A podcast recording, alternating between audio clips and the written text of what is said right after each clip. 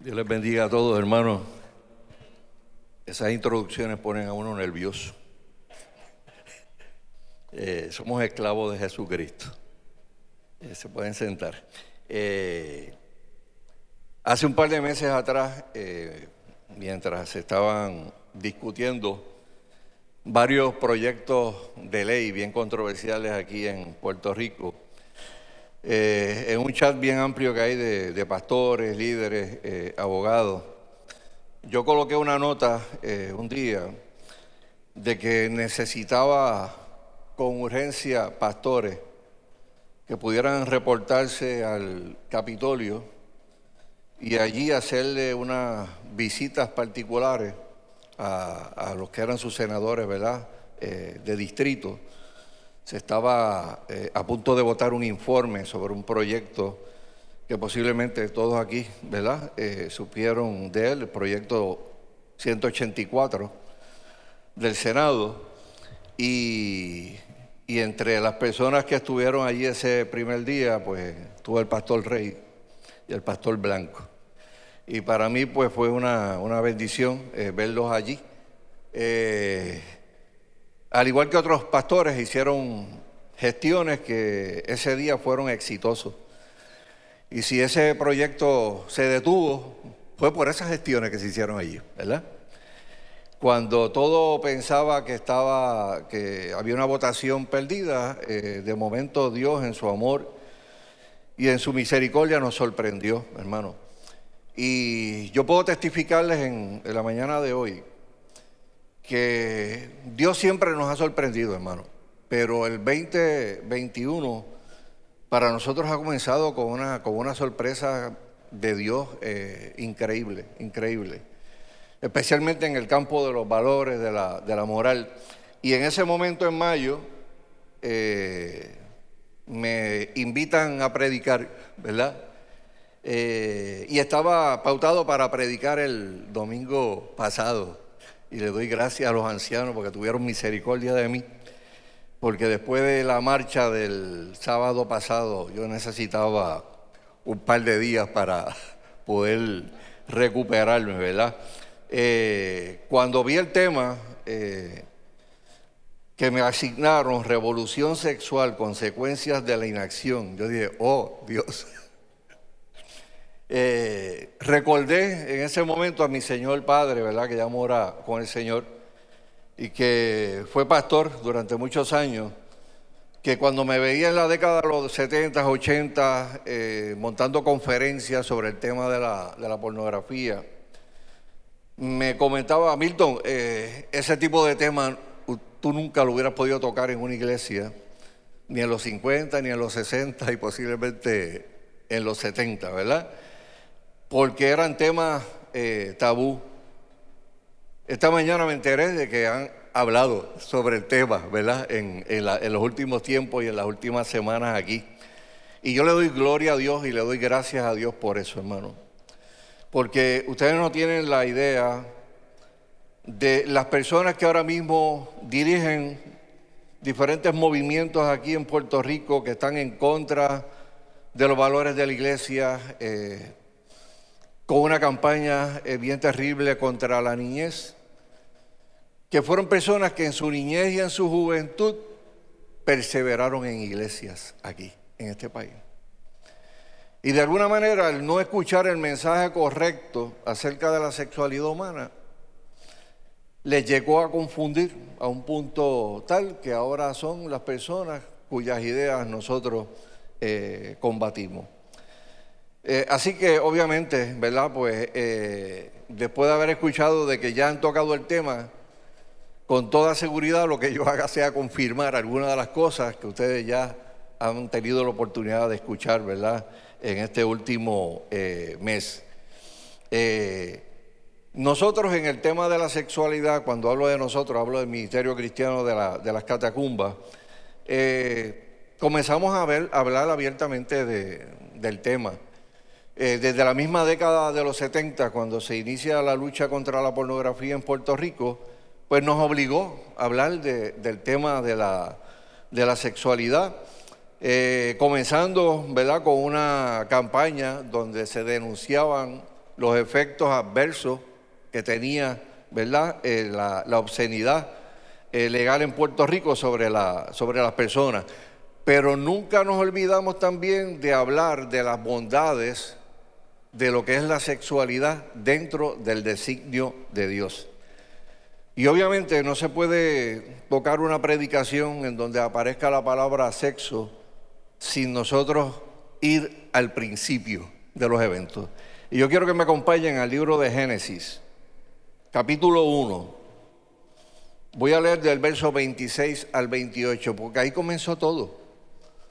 O sea, muchos de los problemas que hay en Puerto Rico en esta área de la sexualidad, eh, de las leyes que hablan de identidad sexual, eh, se resolverían si las personas pudieran ir al principio y entender desde el mismo, eh, desde el día de la creación y de la creación del hombre, qué era lo que Dios tenía en mente cuando creó un hombre y una mujer.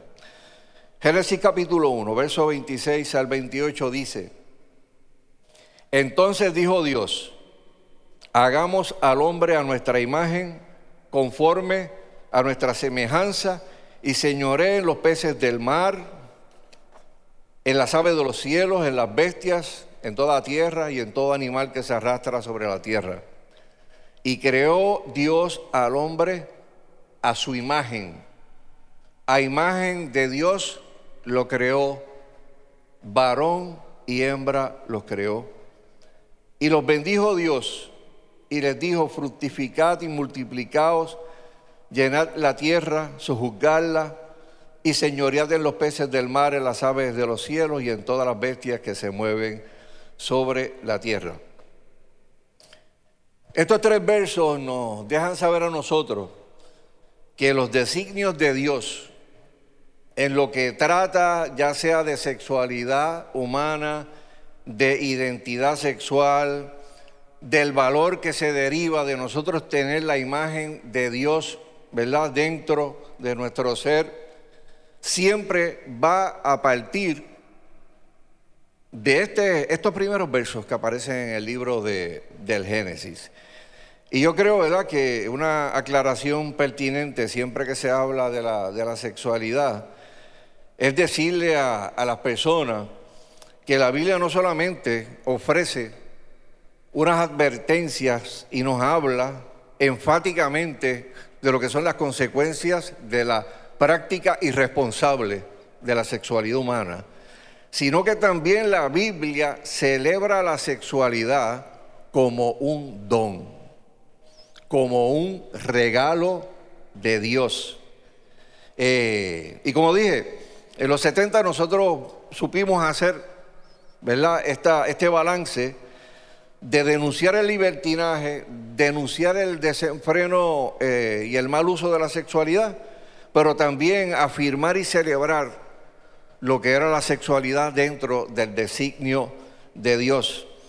Si ustedes van al capítulo 2 de Génesis, verso 25, la escritura nos dice que ambos estaban desnudos, Adán y su mujer, y no se avergonzaban. O sea, no existía vergüenza.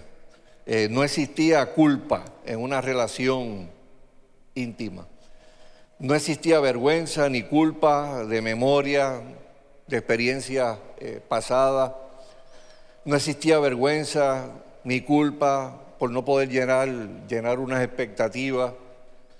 Y lo único que existía era una sexualidad pura, una sexualidad pura. La manera en que Dios quiso que fuera la sexualidad desde el primer día, desde el momento de la creación. Pero obviamente llegó el pecado y llegó la caída del hombre y con eso también llegó la culpa, llegó la vergüenza y paulatinamente nos enfrentamos a una cultura que endiosa y celebra la impureza y el desenfreno. Y ese desenfreno que vemos en el día de, hoy eh, no ocurrió de la noche a la mañana. Fue el fruto de lo que se sembró durante muchas décadas, ¿verdad? Eh, ¿Cómo comienza esto de la, de la revolución sexual? Pues mire, esto comenzó hace muchas décadas atrás y yo voy a hacer una, una pequeña narración. Eh, y llega este movimiento ofreciéndole al hombre liberación de la represión sexual y terminó cogiendo un don de Dios, tomando un don de Dios y corrompiéndolo. Degradó la belleza de la sexualidad, profanó la pureza de la sexualidad y devaluó la intimidad de la sexualidad. Y siempre que yo hablo de estos temas, me gusta eh, hacer un recuento histórico, porque uno de los males que existen en el día de hoy es que la, la gente no le gusta leer mucho y la gente no le gusta estudiar historia. Y estudiar historia es importantísimo. Es importantísimo. Cuando usted conoce el por qué ocurren unos eventos, eso usted lo capacita para no cometer errores, ¿verdad? Eh, y obviamente vivimos en un tiempo también donde nuestra sociedad quiere reescribir la historia.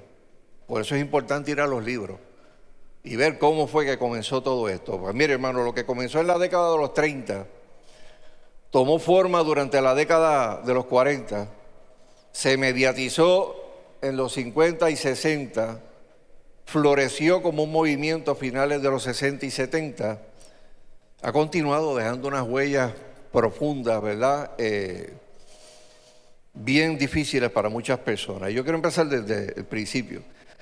En el 1933 eh, hubo un movimiento que todavía sigue eh, funcionando y posiblemente sus ideas son las que dominan la cultura eh, en el mundo entero. Y fue el, movimiento humanista secular. En el 1973 estas personas cogieron, hicieron una cosa que se conoció como el manifiesto humanista. Y ahí entre todas las propuestas que hicieron de sacar a Dios de, los asuntos públicos, de decir que Dios no era real, de decir que Dios era un cuento de, caminos y declarar básicamente, declararse ateo, entre esos tocó la sexualidad. Luego, a mediados de los 40, eh, vino un biólogo, un zoólogo, de nombre Alfred Charles Kinsey que tal vez pues sea un nombre que no le suene a mucha, a mucha gente, pero ese individuo ahora mismo se considera el padre de la educación sexual eh, moderna, ¿verdad? Eh, han hecho películas de él, podiéndolo como una gran eminencia, y pienso que si hubiera nacido en Puerto Rico, hace 25, 30 años atrás estuviera fácilmente encarcelado por perversión de menores y pedofilia, por todas las barbaridades que hizo en sus estudios, utilizando niños y hasta infantes para probar unas técnicas de lo que era la sexualidad humana. Este señor fundó en el 1947 en Estados Unidos algo que se llamó el Instituto para la Investigación del Sexo y un año más tarde publica un libro que es un libro que fue pionero en Estados Unidos y que lo usa mucha gente que, que pueden ser eh, sexólogos, se dedican a eso. El comportamiento sexual del hombre, ese fue su primer libro. Y para lograr hacer un tema como ese, el individuo cogió una muestra bien grande de personas, la inmensa mayoría prisioneros, personas que estaban encarceladas en una buena cantidad por cometer delitos sexuales. Cogió a muchos de sus pacientes también. Y toda la data que salió de toda esa gente, pues fue vaciada en este libro. Eh, cinco años más tarde, en el 53, publicó la otra parte, el comportamiento sexual de la mujer. Y posiblemente todo lo que él escribió se hubiera quedado en el campo de la academia y no hubiera surtido ningún efecto sobre la cultura si no hubiera sido porque un joven empresario que estaba comenzando una revista pornográfica en los Estados Unidos decidió acoger todas las ideas que este hombre tenía y empezar a publicarlas y diseminarlas en su eh, revista. Y estas filosofías libertinas entonces alcanzaron a todos los medios masivos de comunicación eh, y tenemos lo que se llama la revolución sexual. Esa revista se llamó Playboy. El que fundó esa revista fue el encargado de catapultar las ideas de Alfred Kinsey, ¿verdad?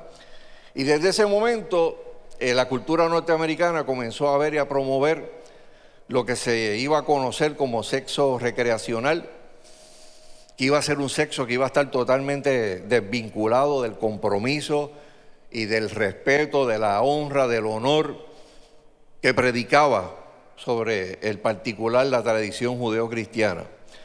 Siempre también aparecen gente del sector protestante para ayudar las fuerzas de las tinieblas. Eso siempre ha ocurrido.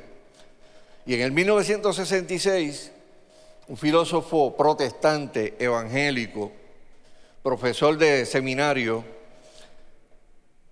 llamado José Fletcher, publicó un libro que se convirtió en un bestseller en Estados Unidos y un punto de referencia para muchas personas que tocan el tema de la sexualidad. Se titulaba Ética situacional. La tesis de este hombre decía que todo asunto moral debía decidirse siempre bajo el principio del amor y no necesariamente de los mandamientos. Y dijo, todo lo que aparece en la Biblia que tiene que ver con mandamientos, eso es legalismo. Todo tiene que ser aprobado a base del amor.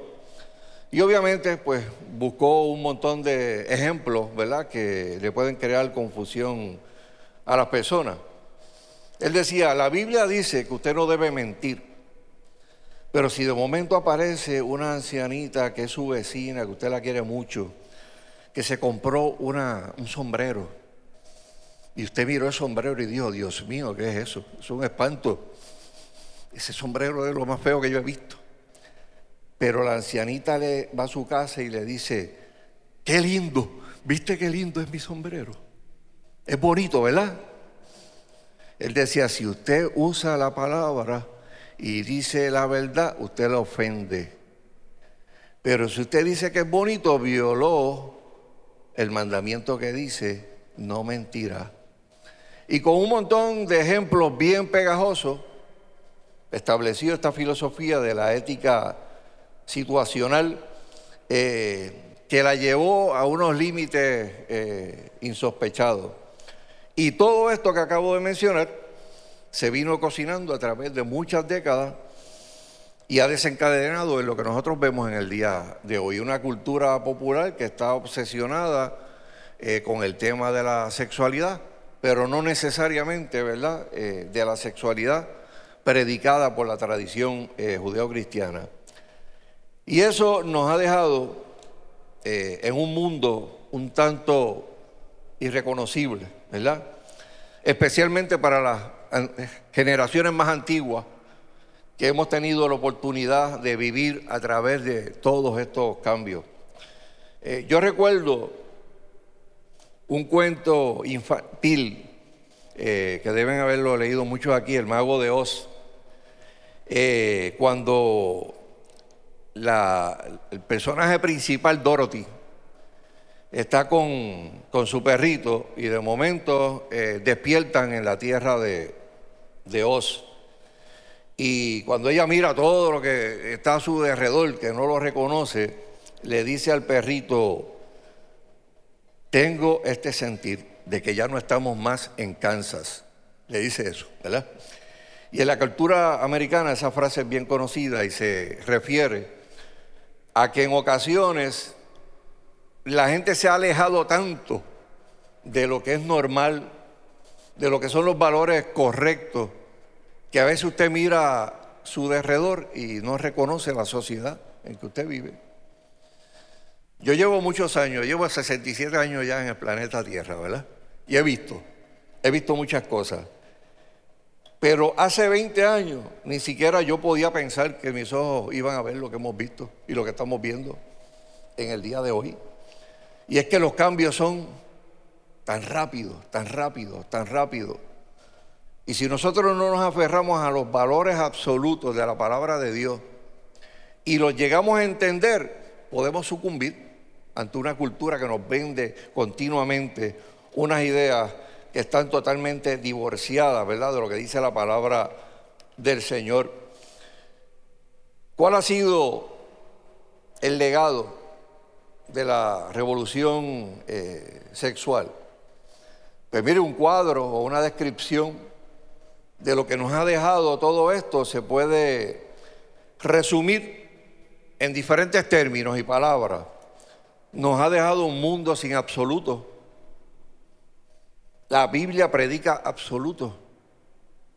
Una sociedad relativa, eh, relativista pues dice que no hay absoluto. Nos ha dejado también un mundo sin límites, sin fronteras, un mundo donde usted dice cuál va a ser la próxima frontera a cruzarse, cuál es la próxima línea. Hermano, la próxima línea que ahora mismo se está discutiendo en la academia y a nivel de los tribunales es la pedofilia. ¿Y quién iba a pensar que iba a haber en el tiempo en que estaba viviendo en que algo tan atroz pudiera legalizarse? O la gente pudiera cambiar su percepción de esas cosas. Pues mire, están tan próximos a hacerlo. Y lo están haciendo de la misma forma que hicieron todas las demás cosas, usando las palabras, cambiando los términos, eliminando aquellos términos que cuando usted los escuchaba eran un referente hacia la Biblia, hacia los valores morales. Y entonces se le cambian los significados a las palabras. Es como yo le decía a las personas, usted escuchaba a la persona, a una persona hablar de una persona libertina y eso pues tenía un, peso es negativo. Pero cuando llegaron las personas que cambiaron todas las definiciones, pues desaparecieron los libertinos, ya no existen. Ahora existen las personas que están sexualmente activas. La pornografía, pues no, no, vamos a cambiarle el nombre. Material sexualmente explícito. Aborto, no, pues vamos a cambiarle eh, eh, a, muchas otras palabras. Opción para, para elegir fruto de la concepción, muchas cosas más. Y la sociedad moderna cada vez va aceptando lo que es malo, porque el bombardeo de los medios es increíble. Otro de los frutos que vemos como un legado de la revolución sexual es un mundo sin una instrucción moral clara. Y por eso es tan importante la iglesia, hermano. Si la iglesia no estuviera presente, eh, esto sería algo peor que lo que vimos en cultura del Antiguo Testamento, como el relato de Génesis 19, que todos aquí conocen. Un mundo sin autoridad moral, donde reina el relativismo. Y entonces están todos los refranes. Todo es según el color del cristal con que se mira. Lo que es bueno para ti no necesariamente es bueno para mí. Y todo ese juego de palabras que no es otra cosa que ir tratando de que nosotros los creyentes aceptemos lo que la Escritura eh, nos dice que es incorrecto. Otro de, esos, otro de ese legado ha sido un mundo más insensitivo, un mundo más vulgar, un mundo más violento. Y usted lo ve en las letras de las canciones populares. Eh, que no llegan ni siquiera a, tener un día de que van a las redes sociales y ya tienen 20 millones de views. Y uno dice, ¿cómo, cómo es posible, verdad, que eso, que eso ocurra? Otro de esos legados de la revolución sexual, una cultura que parece estar dedicada a corromper niños y a corromper jóvenes. En este momento, hermano, hay una guerra contra la niñez una guerra contra la niñez. Una cosa que uno, uno, la, uno la ve y uno dice, ¿cómo es posible que, que una sociedad pueda haber un ataque hacia la niñez y, no reaccione eh, en una forma vigorosa? Yo creo que por eso se movieron todos los miles que se movieron el sábado pasado, hermano. Y yo le doy gloria a Dios por eso. Eh, porque fue algo orgánico, algo donde no hubo mucha, mucha planificación, eh, menos de un mes, todo el mundo quiso aportar. Es la primera actividad multitudinaria en Puerto Rico que no deja una sola deuda. Y que no solamente no dejó una deuda, dejó dinero para hacer una segunda marcha cuando la querramos hacer. Y eso lo hizo Dios. Y déjeme decir, hermano, Dios está haciendo ese tipo de milagros a nivel de todo Puerto Rico. Como para probarnos a nosotros, a la iglesia, que Él es el que tiene el poder. De Él son los recursos. Y que solamente tiene que, haber una intención clara, ¿verdad? del corazón para que esa, esa fe mueva la mano de Dios. Otro de los legados de la revolución sexual es un mundo en el cual el entretenimiento más popular, más rentable, que más fama y poder y dinero deja, es el que celebra la denigración, el abuso y la violencia contra la mujer. Pero la sociedad moderna aplaude eso. Un mundo cuya televisión promueve abiertamente el desenfreno sexual, la utilización de alcohol, droga. Un mundo en donde la profanidad se convierte en un lenguaje completamente normal. Hay palabras que hay gente que se saluda con unas palabras que hace 20 años atrás el Tribunal Supremo decía que eran palabras de riña. O sea que se vio una pelea, al puño o lo que fuera, porque una persona había dicho una palabra, decía, no, pero usted la provocó porque dijo esa palabra. Sin embargo, la gente ahora se saluda con todas esas profanidades. Y un mundo lleno de enfermedades que están también relacionadas a, este desenfreno. Un mundo que ridiculiza y ataca con saña los valores de la tradición judeocristiana. Y déjeme decir, hermano, eh, nosotros tenemos la, la gran bendición, y lo aprendimos en las catacumbas desde el principio, de, de tener claro que nuestra lucha no es contra carne ni sangre. O sea, yo no lucho contra personas, yo lucho contra unas ideas que esclavizan a personas. Y el simple hecho de uno estar abierto, ¿verdad?, a, a muchas de estas cosas, de estos temas, y uno poder ayudar a quien sea.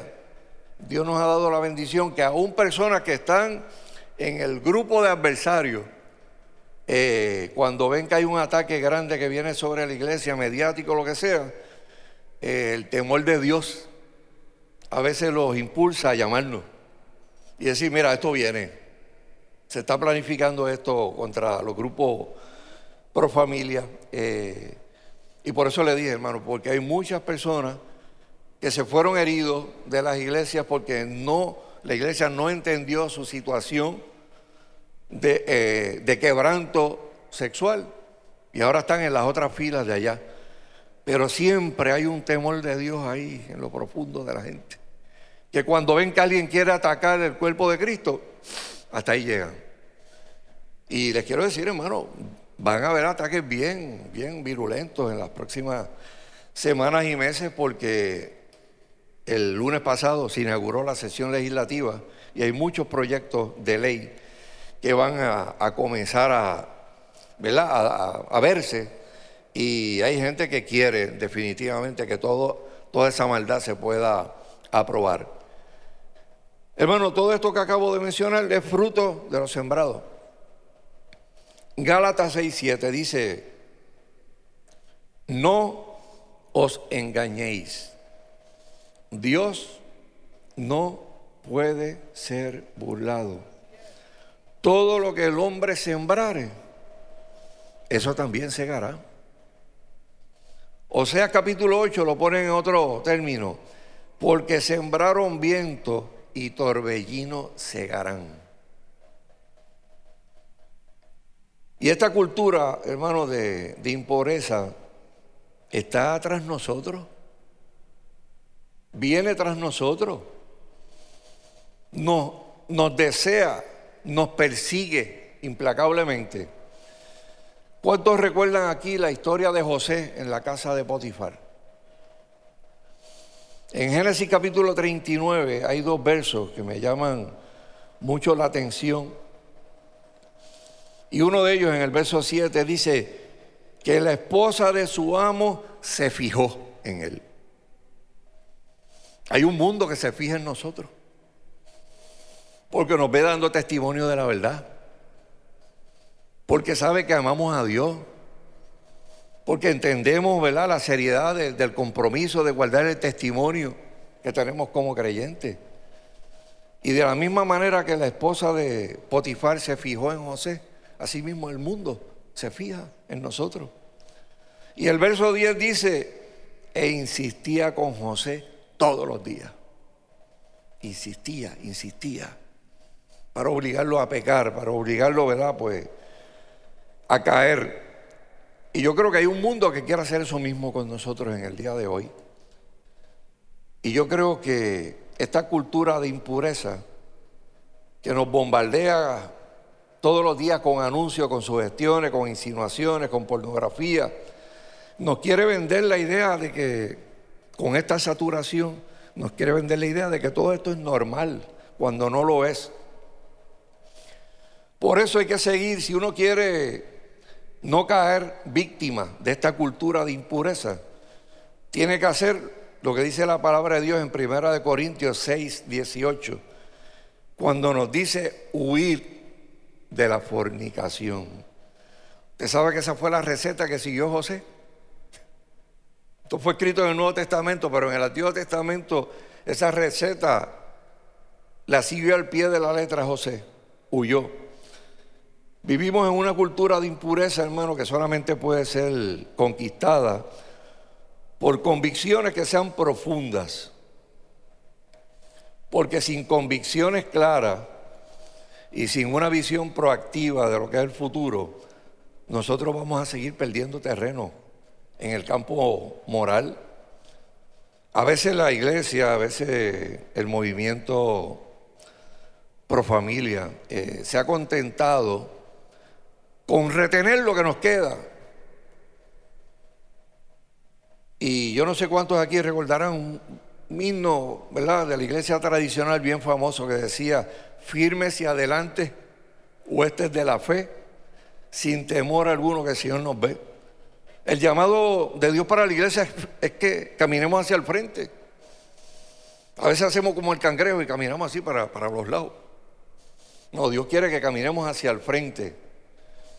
Hemos vivido eh, como sociedad trazando líneas en la arena y diciéndole a nuestros oponentes, aquí está la línea, no puedes cruzarla.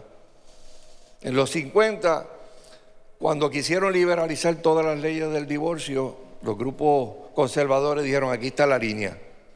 Los humanistas seculares, seculares la cruzaron. Luego llegó en los 60 la revolución sexual, no, la línea de la fornicación, la cruzaron. Llegaron los 70 y dijeron, no, la línea que vamos a tirarle en la arena es no aborto, la cruzaron, legalizaron el aborto. Luego vino el 80, los 90, la raya se tiró en la sodomía, la legalizaron. vinieron los 2000, no, la raya la vamos a tirar en el matrimonio hombre y mujer, la cruzaron y legalizaron el mismo. Y yo creo, hermanos, que eh, estas cosas nos deben dejar claro una lección de que no podemos estar contentos con solamente proteger lo que nos queda. La voluntad de Dios es que vayamos al terreno enemigo y le quitemos, el, le quitemos lo que nos ha robado. Y yo creo que eso se puede hacer, hermano, yo creo que eso se puede hacer. Eh, desafortunadamente hay mucha gente en este tiempo que piensa que esto es imposible, eh, que todo esto es cumplimiento de todas las cosas que están escritas en la Biblia. Y sí, cierto, lo que estamos viendo es el cumplimiento de las cosas. Eh, pero yo prefiero seguir trabajando mientras el día dure y levantarme todos los días a vivirlo como si fuera el último. Pero yo planifico para de aquí a cinco años. Yo planifico para aquí a diez años. Si el Señor me quiere sorprender mañana, qué bueno, gloria a Dios. Unirme a todos los que se nos han adelantado. Pero eh, otras generaciones de creyentes del pasado tuvieron una visión proactiva del futuro y sabían que Cristo iba a volver un día por la iglesia, pero decidieron que iban a planificar y construyeron hospitales, construyeron orfanatorios, construyeron universidades. De hecho, Princeton, Harvard, fueron universidades que fundaron cristianos para preparar ministros del Evangelio.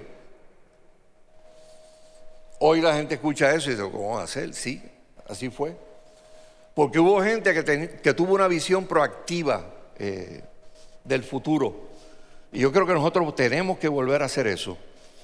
En los 70, mientras predicábamos, mientras muraleábamos el mensaje de que Cristo volvía pronto por su iglesia, también trabajamos y denunciamos proféticamente, denunciamos proféticamente el pecado y la maldad.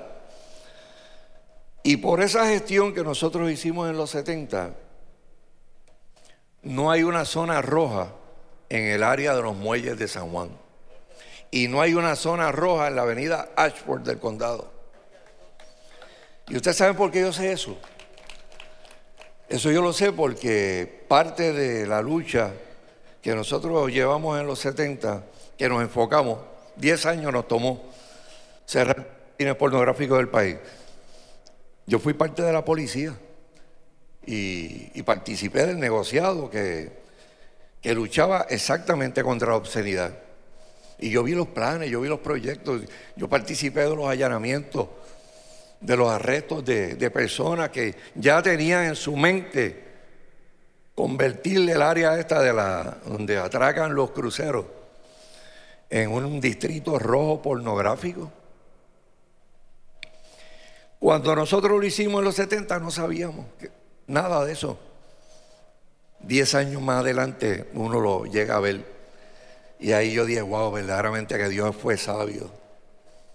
Verdaderamente cuando Dios levantó el grupito de jóvenes para declararle la guerra a la pornografía, Él sabía por qué estaba haciendo eso. Y yo quiero que ustedes vean una foto. Quiero que la producción me, me lance una foto de, ese, de esos tiempos. En Puerto Rico no había ley eh, clara en la década de los 70, al final. Y un día cinco jovencitos que aparecen ahí en esa, primera foto y la anterior, que eran de la catacumba de Calle, y me dijeron, vamos a hacer un ayuno en el Capitolio hasta que hagan una ley. Y después de tres días de ayuno hicieron una ley, la primera ley en Puerto Rico contra la pornografía. Se utilizaban herramientas y armas espirituales para hacer eso. Quiero, quiero que pasen a la, a la próxima. Eh, son varias, van a, reconocer algunas personas más aquí cuando vean la, la próxima. Eh, Aquí hay personas que pertenecieron a la primera generación, ¿verdad? De las catacumbas. Pero quiero que vean eso. Eso fue, esos fueron los fundadores del primer grupo que luchó en favor de la moral en el país. Y quiero que vean la foto, a ver si pueden identificar.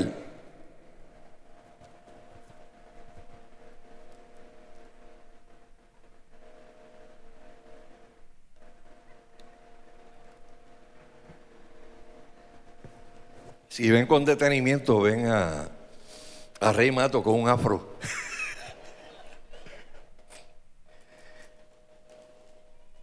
Todas estas personas que están ahí, sin tener ningún tipo de preparación de medios de comunicación, de nada, se arriesgaron a hacer una conferencia de prensa ahí mismo en el colegio de, abogados, que dio nacimiento a este movimiento, ¿verdad? Vamos, vamos a la producción. Bueno, ahí parecía un Amish, yo. Este, Rey estuvo desde el principio en, en, todas estas, en todas estas luchas. Pero que yo quiero decirle con esto que ustedes están eh, mirando, hermano, que nosotros tenemos que tener una visión proactiva del futuro. Cuando nosotros hicimos esto, la meta era cerrar todos los cines Trataron de hacernos negociar, pues ok, le damos el 80, pero denos los pornógrafos, denle 20 a los pornógrafos. No. Eh, pero es que tenemos que ser sensatos, ustedes no pueden pedir el 100% y que le den el 100%. Pero como era un asunto de moral y de valores, decíamos queremos el 100%. Y sabe algo, hermano, logramos el 100%. Cerramos todos los cines pornográficos en 10 años, en todos, no queda uno. Y yo recuerdo ir con muchos de estos hermanos que aparecieron en esa foto y uno pararse frente a aquellos lugares y decir, Señor, permítanos ver, tener la oportunidad en algún momento de ver ese edificio y que haya otro negocio que no sea eso. Con una fe de algunos adolescentes, ¿verdad? Otros jóvenes eh, que no pasaban de los 20 años, pero había esa fe de creer que lo íbamos a lograr. Y yo creo, hermano, que el problema, el gran problema es que la visión de futuro de nuestros adversarios es mayor. Y ellos sueñan con un Puerto Rico donde el desenfreno, donde el libertinaje reine donde los valores de la tradición judeocristiana sean ridiculizados, sean atacados, sean perseguidos. Y la gente que no tiene temor de Dios en el corazón está encaminada a hacer eso. Y el único que puede cambiar eso es Dios, hermano. Eh, a través de, de los años, hermano, yo me he dado cuenta de que ni siquiera yo puedo tomar personal un ataque que me hace un inconverso allá afuera porque están vendados, tienen, una, venda. Eh, cada vez que, voy a, diferentes iglesias, siempre hay alguien que se queda al final y es la historia repetida de siempre. Mira, me quedé aquí porque yo tengo que pedirte perdón a ti. Y yo, ¿por qué me tiene que pedir perdón? Porque yo era de los que llamaba, hacía llamadas a tu casa. O yo fui el que hice esto. O yo fui el que hice esta otra barbaridad hace 20 años atrás. Y siempre mi contestación para, para ellos es la misma. Ustedes fueron perdonados desde el primer día. Porque si Cristo en la cruz del Calvario pudo ver a aquellos que lo estaban crucificando y dijo, Padre, perdónalos porque no saben lo que hacen, veo el adversario allá afuera eh, con, con los ojos que me enseñaron a ver en la catacumba 2 de Bayamón. El que está allá afuera es adversario ahora mismo, pero mañana puede ser mi hermano en Cristo. Porque Cristo lo puede tocar, Cristo lo puede transformar. Eh, ¿Cuántas personas, hermano, caminan ahora mismo al lado de uno? En la, planificación de la marcha estaba sentado al lado del pastor Egui Aubray.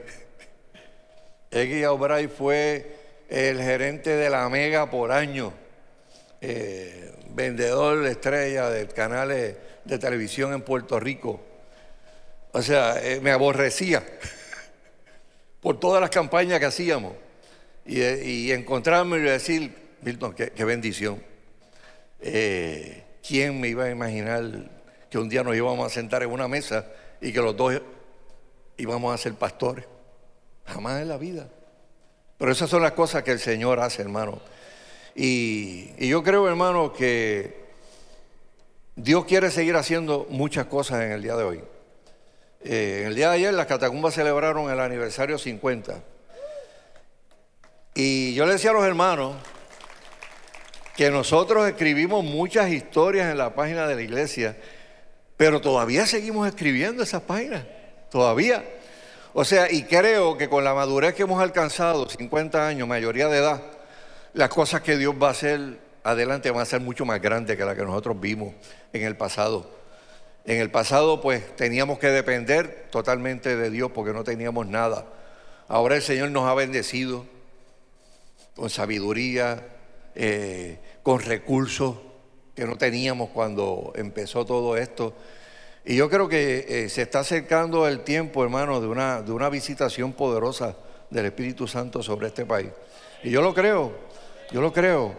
Y eso puede cambiar y reversar muchas de las cosas terribles que nosotros estamos viviendo en el día de hoy. Y ya vamos a ir eh, concluyendo, Pero quiero que busquen en sus Biblias eh, algo que es bien importante, hermano. Si yo preguntara en esta mañana, ¿tendrá la iglesia y tendrán los creyentes recursos para enfrentarnos a todos esos retos? ¿Cuál sería la respuesta de ustedes? ¿Tenemos los recursos para enfrentarnos a todos los retos que se nos están presentando en el día de hoy? La respuesta es sí. Segunda de Corintios 10, verso 4, verso 5. Porque las almas de nuestra milicia no son carnales, sino poderosas en Dios para la destrucción de fortaleza, derribando argumentos y toda altivez que se levanta contra el conocimiento de Cristo y llevando todo pensamiento cautivo a Cristo. Mire lo que, como lo parafrasea la nueva traducción viviente. Usamos las almas poderosas de Dios, no las del mundo, para derribar las fortalezas del razonamiento humano y para destruir el argumento falso. Destruimos todo obstáculo de arrogancia que impide que la gente conozca a Dios. Capturamos los pensamientos rebeldes y enseñamos a las personas a obedecer a Cristo, hermano. Vienen tiempos de, refrigerio para, para, nuestro país, eh, pero la iglesia tiene un reto de seguir parado en la brecha. Tenemos que seguir parados en la brecha. Vivir cada día como si fuera el último de nuestra existencia, pero estar preparados para ver generaciones próximas sirviéndole a Dios. Tomar la decisión, los que son padres, los que son abuelos aquí, de no dar nada por sentado. No, traíste a tus niños desde chiquito a la iglesia, a la escuela dominical, pero tienes que presentarle a Cristo. Tienes que hablarle de Cristo. O sea, no puedes dar por sentado de que porque eres creyente, tus hijos van a ser creyentes. Nada se da por sentado. Tenemos que esforzarnos como padres, como abuelos. Y si nosotros hacemos eso, nosotros vamos a tener la bendición de ver a todos nuestros hijos y a nuestros nietos como una sola familia sirviéndole al Cristo de la gloria. Hermano, Dios les bendiga en esta mañana. Gracias por, por su atención, ¿verdad? Y sus pastores nuevamente con ustedes.